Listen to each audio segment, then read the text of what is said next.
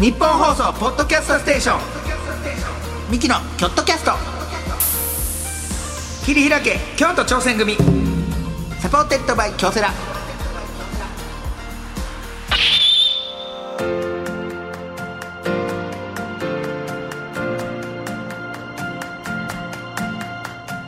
どうもミキの兄の昴生です。弟の亜生です。二人合わせて昴生亜生。亜生昴生でやっております、はい。さあこの番組は我々京都出身のミキがチーム一丸となって何かに挑戦している京都にゆかりのあるゲストをお呼びいたしましてチームとは挑戦とは目的を達成するための秘訣はなどを聞いていく番組でございます。はい。じゃあ早速チームや、えー挑戦に関するエピソードメール届いております、横浜市のラジオネームケン730さんからですね、えー今年のゴールデンウィーク高3高1の息子2人と自転車で三浦半島を一周に挑戦しました、えー初日は横浜金沢横須賀を経由して三浦城ヶ島へ。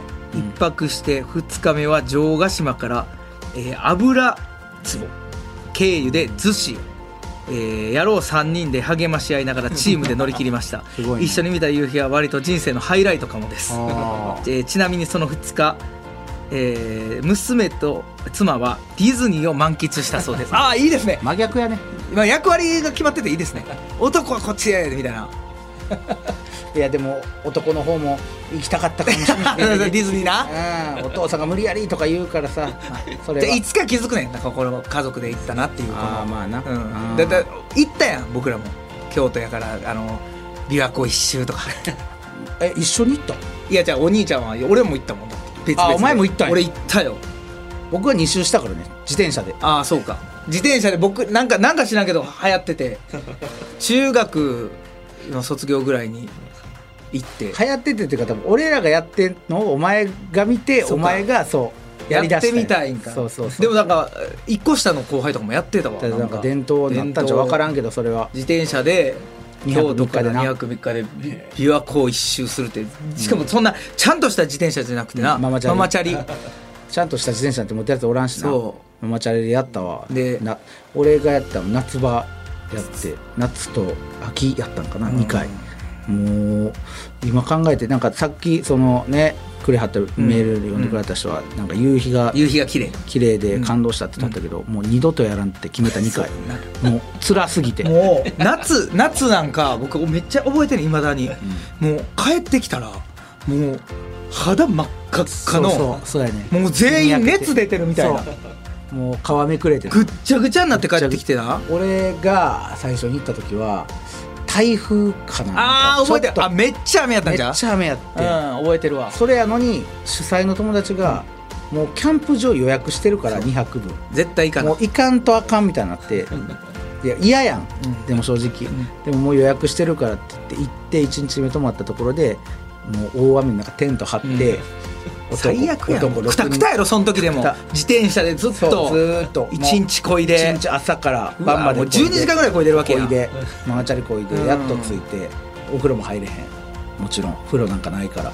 でもう男6人でちっちゃいテントでこうやって寝ててももう風がブーンって。最悪や中もうそのみんなは寝袋持ってきてたんよ、うんうん。その時のために、うん。で寝袋持ってきててんけど一人だけ まあその遺跡が。ああのねめちゃめちゃアホな友達。めちゃくちゃアホなお兄ちゃんの友達や。でも ええやつやんすよ、遺跡が俺は別に大丈夫やわ。そうやね。こそういう人やね寝袋持ってこなかったんですよ、でみんなで6人でバーってもうそこで雑魚寝バーってして下ももう土やんもう、うん。引いてはあるけどうん。土でバーって寝てたら風ブワーって吹いてきて夜中ちょっとだけ止んで風がバーって止んだけどでも一人遺跡がその暗闇の中寒い。寒寒いって言ってんずっと、うん。ずっと言ってんのよ、うん。寒い。で夏やから半袖半ズボンできてるから、うわアホやな。アホやね。ねびしょびしょ。寒い。寒い。って言うて。で俺は申し訳ないけど中学生やからさ、俺はなんかまだちっちゃい正直、まあな。人間性も、無視しててん俺。いやでも腹立つで。そんな。ん俺は無視してんけど、腹立った一人が、うるせえよお前。ってその夜中な、うるさいに寒い寒い言うて。だって伊勢君が悪いやろ？もともとはせやねんけど。持ってこいよって言ったやろみんな。そうやねんけどかわいそうやん今考えたら。まあなでも俺当時やったら俺も「うるさいお前」って言うてるわ。お前がなんか悪いんやんけって。うるせえよお前って言いよってでうわって思って、うん。でもみんなそれも無視してた、うん。無視しててんけどそのそんな怖かったけどそのまさきがさその後。まさきって言ったら分からない？遺跡遺跡で言ってるフルネームで言っちゃった。フルネームで遺跡遺跡遺跡がその後その寒いは言わんようになってんけどうその寝てんのかうなってんのか分からん。もういまだに怖い。俺それがもあう覚えてんねん。もうこびりついてんねん耳に。あ。怖くて。で次の日まあでも元気であれあれそのやっぱあったかなる。あアホやから元気。元気やね。次の日起きて元気なんよ。あったかなったしな。あったかなったし。バーチャリで行ったら次向かったところ、まあ、その日ももちろん雨やったんですけど、次向かったところがバーって着いたらご家族でやってはるところやってそれうんペンション僕らと同じぐらいの女の子2人、うんうんうんうん娘さん、うん。でお父さんお母さん。でやってはるとこでパッて来て「え？っ?」てなって「チャリ?」ってなって「で中学生?」って「えどこから来たん?」って言ったら「京都から来ました」って「えどういうこと?」あ昨日から一泊泊まうん。ってやってるんです、え？けえチャリでここまで来て中学生でお6人だけで来たんってなって「はい。来ました」ってボロボロでやってたら、もうテント泊まらんでロッジ泊まりって。最高や。それはええことや。そう、ロッジ泊まりって言って、でもうロッジ泊まらせてもらってでもうお父さんも感動して、うんうん。でもロッジやけどそんなそのさ完全設備じゃないわけよ、まあだからもちろん2日目も遺跡が真ん中で 寒い。もうええわ。もうそれがもう忘れられへんほんまに。もうでもその人らはその多分ねどっか違うとこ滋賀県でもない違うとこ住んではんねんけど、俺らだけが来るって言うから来てくれはってあ来てくれはったんや。そう。そしたらチャリこいできた中学生やったから。子供たちや。そうもうこっちとテントなんか選んでこっち泊まり言そうれてええなあよかった。あのであの人覚えてはるかないまだに。ミキどうや？のミキの構成ですあの時実はミキの後世なんですって。言いに行こうかな。自分から？はずって？覚えてへんかったらどうすんのよ？俺も場所覚えてへんねんな。あれどこか。滋賀県ってせあの琵琶湖の周辺ってその鯖街道って言ってね鯖を京都まで持って行ってみる鯖寿司みたいなね。その鯖街道ってあるんですけどそれがね永遠に続くんですよ。永遠に同じ景色そう マジで。あのねす進んでへんのちゃうかと思うんですよ途中で。そう。これ同じねん。あれさっきの通ったなみたいな。あの錯覚がまた狂わすのよ、そうそう。自分たちを。うん。そのはあーってなんねんほんまに。永遠に使えんの時間がもうめちゃくちゃになるから。それの記憶。今それ聞いてめっちゃ思い出したわ琵琶湖。琵琶湖の一周な。もうで大人になって車でしました。車やったらね。一周一周車やったらねよ3時間ぐらいで一周できんねん。あなんやってんあれな。一俺らは一泊二日で行ったからな。えすごいな。あれ一泊二日で行けんの。半分上まで。立ちこぎしたやろ。立ちこぎやほとんどずっと。だからそこで前回出てきたサッカー部の池さんがあの出発したら20分ぐらいでタイヤパンクしてさバーンって。じゃあそれがなんかお母さんが空気入れすぎたよ、うん。うん、そしたら池さんってめっちゃ静かなやつなのに、うん。あいつが入れてくる反抗期。反抗期急に。で反抗期。でそれみんなみんな静かにしてたけどチャリこぎながら「池さんって反抗期あんねや」っていう話。して何たなんその話？したんや。あるやろ池さんも反抗池さん反抗期やったな。あいつなんかあんまなさそうやったな。うんそう。あいつが入れてくるって言ってた。俺もおばあちゃんのせいにした時あったわ。琵琶湖一緒の時。真夏やのにさチョコレートも足しよってさカバンの中でぐちゃぐちゃ。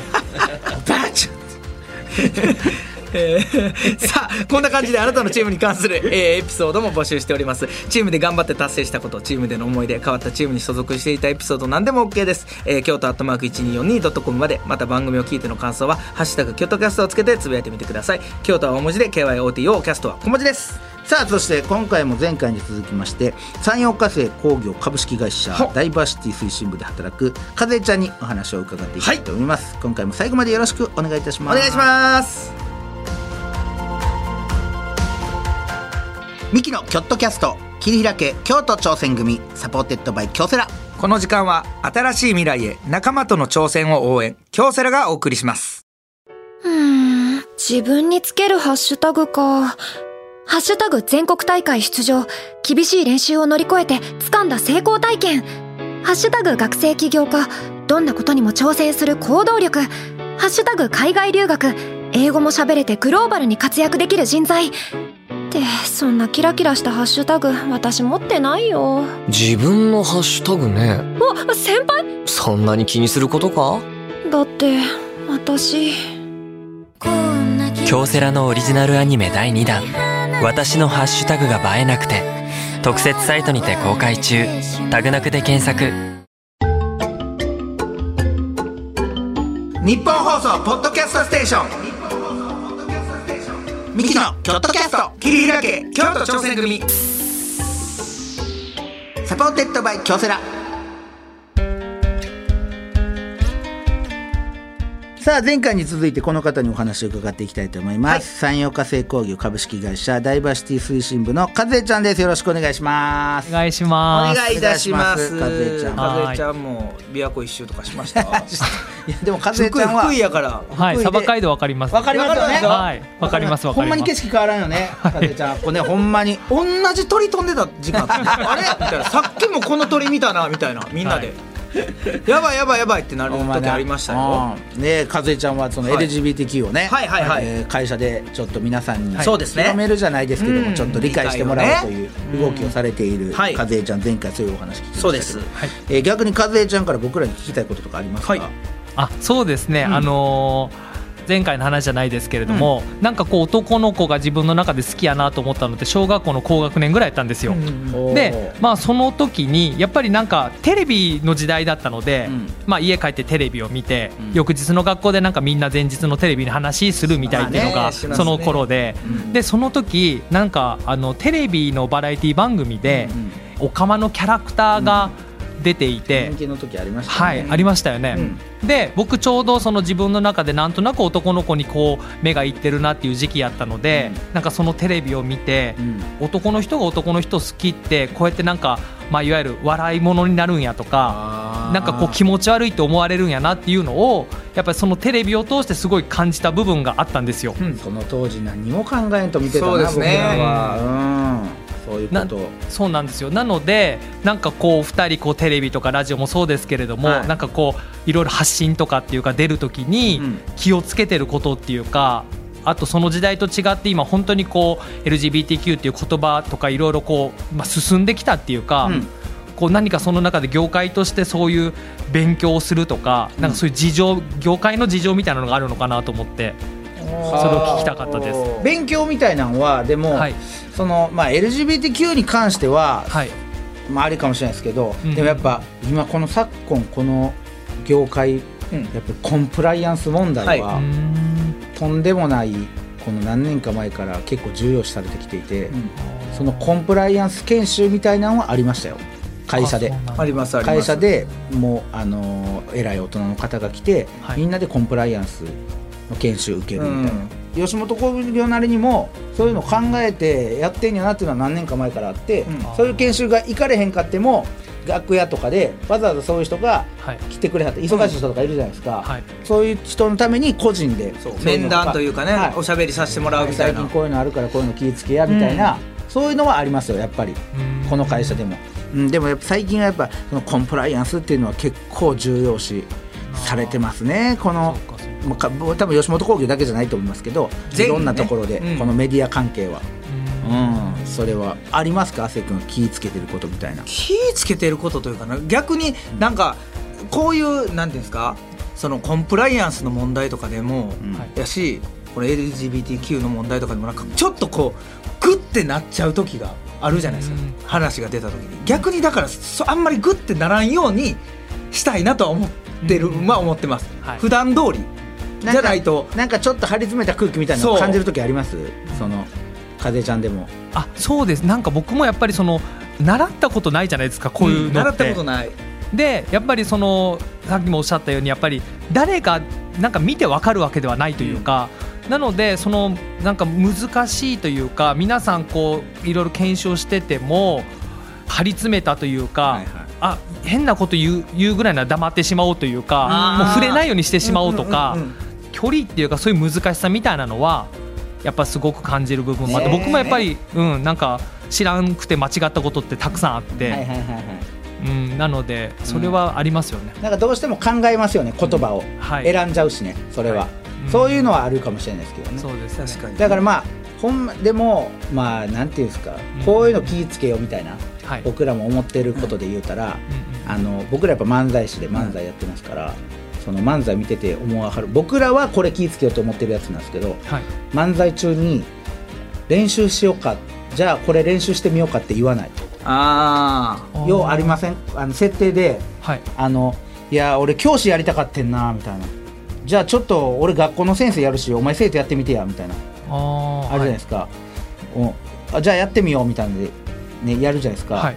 まず僕が引っかかるのがあの俺高校の教師やりたかったからちょっとここでやらせてやって言うんやったらもう漫才やめて教師やれやと思うんですよ僕は。そこで そんなもん説得力なさすぎるわ、それやったら漫才やんねでじゃあ練習してみようかって言ってやるじゃないですか、はい。い、やこんなところで練習すんなやって思うんですよ僕それ。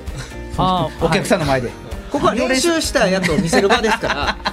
ね、じゃあじゃあ見てる場じゃないけど。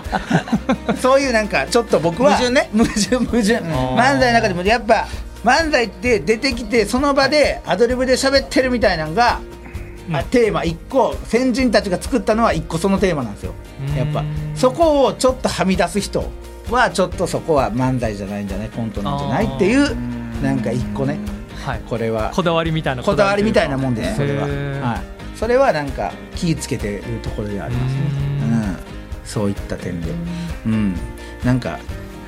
えーの 多分あまり性格が良くないんだろうなって思いながらそう。そうこれを聞くとねあの他そのやってる人たちが気になってくる。だから別に言わんでもいいんですよねこれって その僕は僕は気になるってことです。いや僕はじゃなくてこれを聞いてしまったら次から 聞いた人が はい。気になんねん練習しようかって言ってる人なんで練習すんやろって思っちゃうんですよ。和江ちゃんもぜひ漫才見てみてください。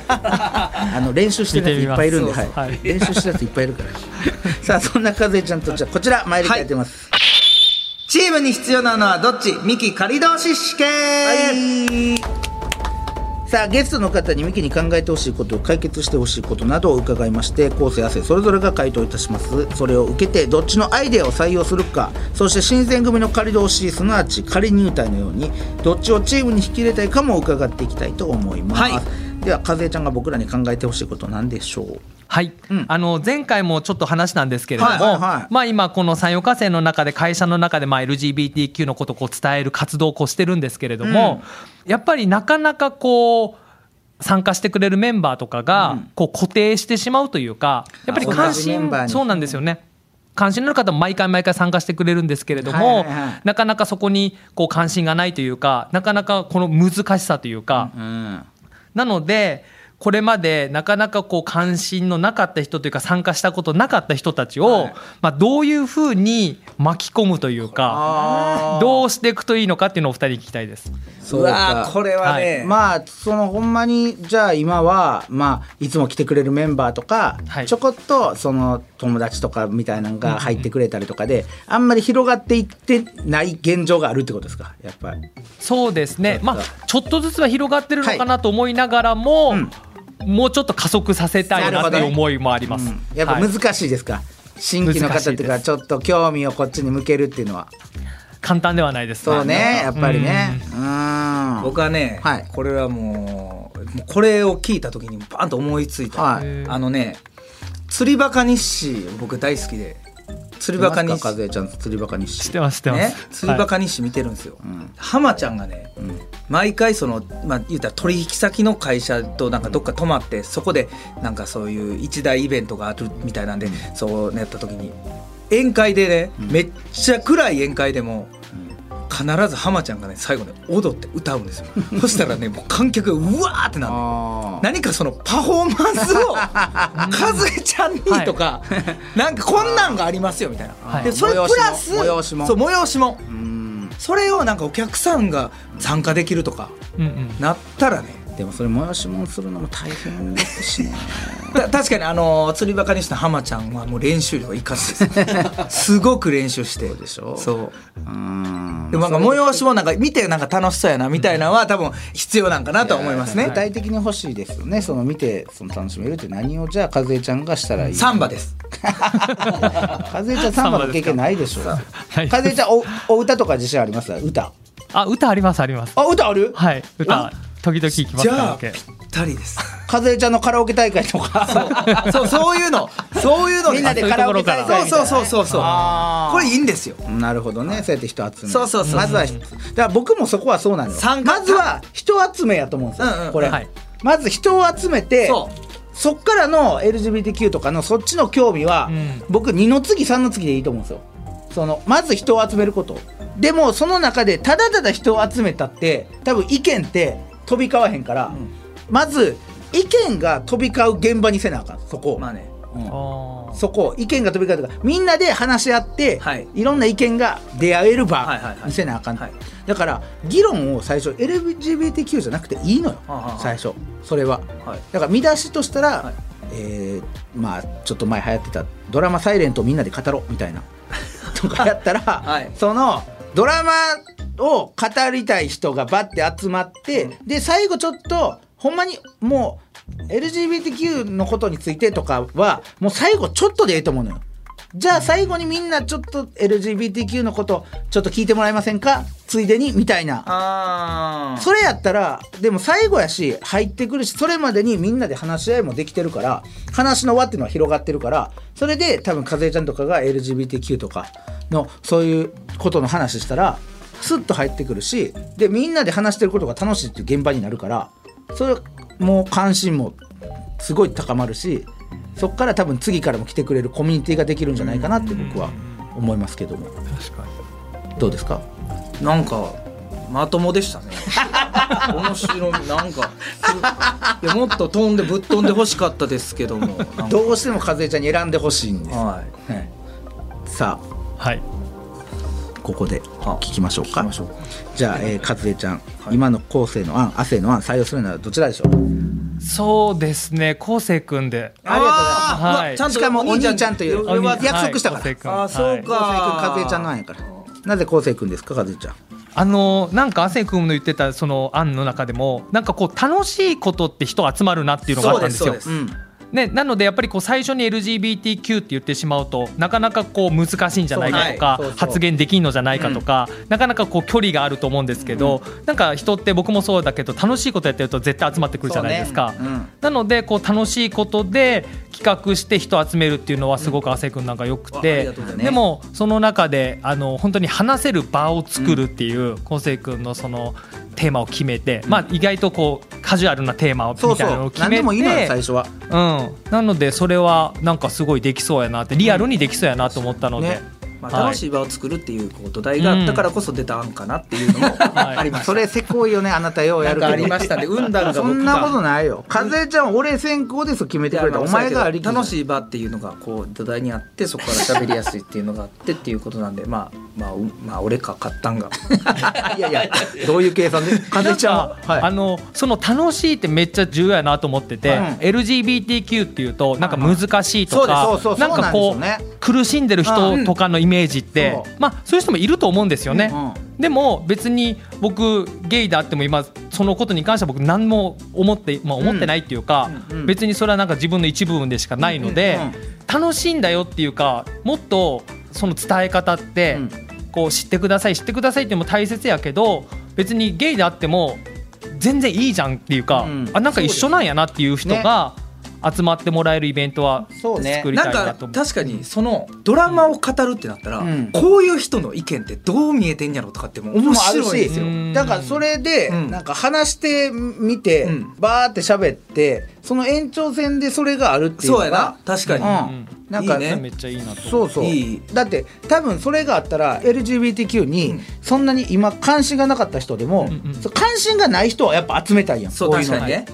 で関心持ってもらうために、うんうんうんうんってことはもうゼロの人をぜひ来てほしいの。そうやな。ってことは最初の取っかかりはもうそこに全く関係のない分野、他他の。そう。そういうそういうのがいいなと思って。だから、ね。もう完全に僕です。ぜひ三洋化成来てください。喋りに来てください。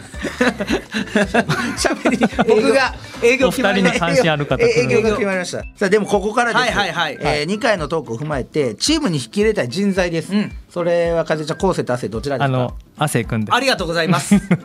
はい。なんで裏切るの？いやいやいや。どういうこと？うるさそうでしょ風ちゃん。いや前回のはい。最初のお話のメダカの話あったじゃないですか、はい。なんか大切にしてくれそうやな。ちょっと待ってや僕。ちょっと。ありがとうございます、そんなかぜちゃんマジで僕メダカもいっぱいいるし猫もいっぱいいやいや俺飼ってんの。だって犬飼うてたしそんな犬一匹だけな？一匹だけな？僕僕いや犬数ちゃうやろ猫5匹猫5匹数ちゃうやろでメダカがもう今400匹ぐらいいるからもう数では圧倒してるんですよ。なんえ？生き物大好き。なんなん大切で俺俺も大切にするでそんな。で今植物をいっぱい置いてるから部屋に。そうなんや。はいそうそう。そう 自然にも優しい。そう自然にも優しくて。大切にしてくれる。大切にしてます。当たり前。なんなんそれ？卑怯だって。まあねまあ亜生君が選ばれてね、ありがとう。そこはだから優しい風ちゃんの優しいところが出て何が？やっぱそのやっぱあのねもう5050で。いやいや違います違います。カズちゃんそんな優しい人じゃないから。どういうことや？ねんそれ。俺知ってる。なんでお前自分を傷つけへんために自分人を傷つけんねん。カズエちゃんってそんな優しい人じゃなくて。違う違う違う違う。ちゃんと公平に見て俺やだってやってるその優しさとかで選んでるっていうわけじゃないです。違います。ちなみにその風ちゃんが今ね就活生も聞いてるんですけど、うんはいはい。はいあのーチームに引き入れた人材ほんまのところで言うとほんまにこういう人チームに来てほしいなみたいなのってどういった人がほんま来てほしいですか？そうですね、うん。あの実はつい先日なんかこうある方と話した時に、その人にすごい言われたことがあって、道歩いてる時に、はい。じゃあ困ってる人がいますと。はい。でその困ってる人がいる時に人間って二通りの人間しかいないらしくて何もせずに通り過ぎる人間か立ち止まって声をかける人間の二通りしかいないってことを言われたんですよその人に。でその時に困ってる人がいたら立ち止まってその人に声を上げかけられるようなそんな人間が人間とかそういう人が来てほしいなと思うし、まあ、自分もそういう人になりたいなありたいなと思うんですよ。それってはい。簡単なようで難しいですね。確かにね。本当に。やっぱ目そらしちゃうもん。誰かがやってくれるんやろって思う人もいるしね、うん。それは、僕全然知らない岡山の土地で道迷ったはってどうしたんですかってここ分かりませんって言われて僕も分かりませんって言って一緒に悩んだんですからこのああ新たな一緒に悩んでくれる。一緒に悩みます、はい。解決はしないですけど。どうですかこういう人材は、いやもういいと思います。いいでしょ、はい。他の人聞きましょうかって言って一緒に。悩める人材ですかいららんねんなお前。この人が いらん時間を与えるっていう人に。無駄な時間。うん、でもまあ一緒になってやってくれるっていうのはねねそうそうそう。大きいかもしれないですけど、はい。なんかこの今やってる取り組みのん。なんか原点もこういうとこなんかなと思うんですよ。そうですよね。確かにね。その人が困ってる時にそこで一緒に伴走できる人なのか自分とは関係ないわっていうふうに通り過ぎてしまう人なのかなのでなんかそこがすごく僕心に残ってその言葉が。はい。ね。こう難しい。やっぱさ簡単に支え合い助けとか言うけど、ん。これ難しいのよ本当のことを言うたら、うん。うんうんああね。でもやっぱそういう人やっぱ亜生君ぴったりやったんちゃう？だから。うんそうなんですよ。と いろいろ伺ってきましたけどもはいはちゃんとはやっぱお別れということでここで、悲しいことでございますが、なんか和江ちゃん最後にリスナーに一言あればぜひお願いします。はい、えっと、今月6月っていうのがプライド月間って言われていて、はいあのまあ、本当に全国でいろんなその LGBTQ のイベントとかパレードっていうのが行われるのでぜひなんかリスナーの方にも一度そういうところに参加していただくことでなんかあ身近にいるんやなとか感じていただけるのかなと思うので、はい。ぜひ足運んでみてください。なるほど。じゃあこの6月プライド月間がきっかけになったらいいですよね。そうですね、はい、うんうん。応援しております。はい。和江ちゃんからお知らせあれば。はいえっと YouTube 僕2016年からやってるんですけれども、本当にこういろんなあの LGBTQ の本当にいろんなセクシャリティの方が出てるので、はい。ぜひ、まあ、YouTube 見ていただきたいということと、はい。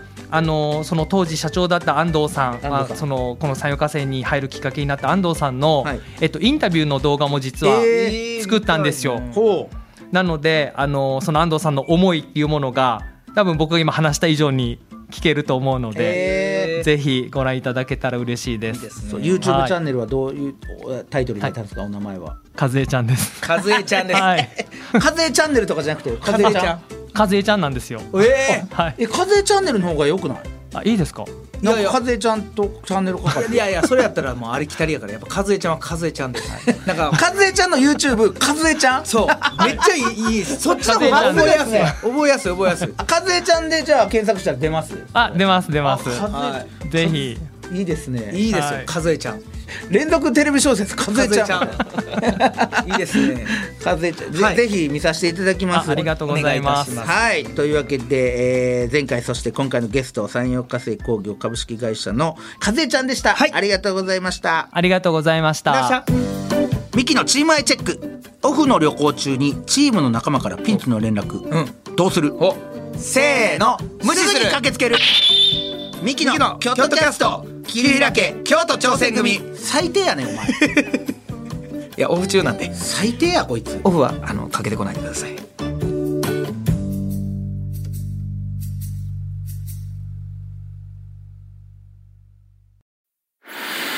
夢は叶わないのか。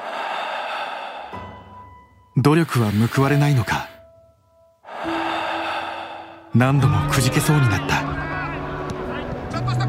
それでも立ち上がり最善を考え行動を起こし仲間を信じてこれたのは夢は信じ続けることで夢に近づくことができその度に強くなれることを教えてもらったから夢の価値を知る人は強い。京都サンガ FC supported by 京セラ。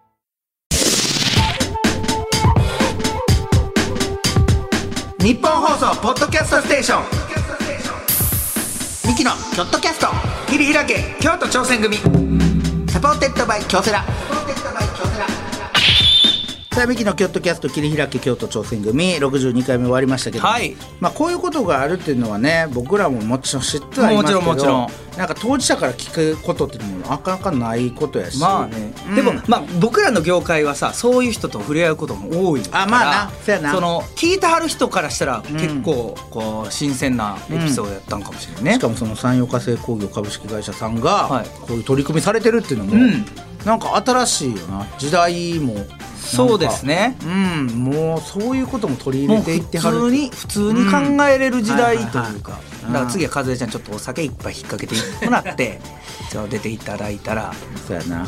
和江ちゃんも和江ちゃんのお酒好きめっはちゃおもろそうや。だいぶやばい ね。あれあだって飲んでなくてあんだけ饒舌なんやからね。飲んだらとんでもなさそうな楽しい会話でしたね。はい、さあ番組を聞いての感想やチームでの挑戦に関するエピソードなどあればメールなら京都アットマーク 1242.com までツイッターなら「ハッシュタグ京都キャスト」をつけてつぶやいてみてください。詳しい情報は京都キャストの公式ツイッターをチェックしてみてください。はい。ここまでのお相手はミキの昴生と亜生でした。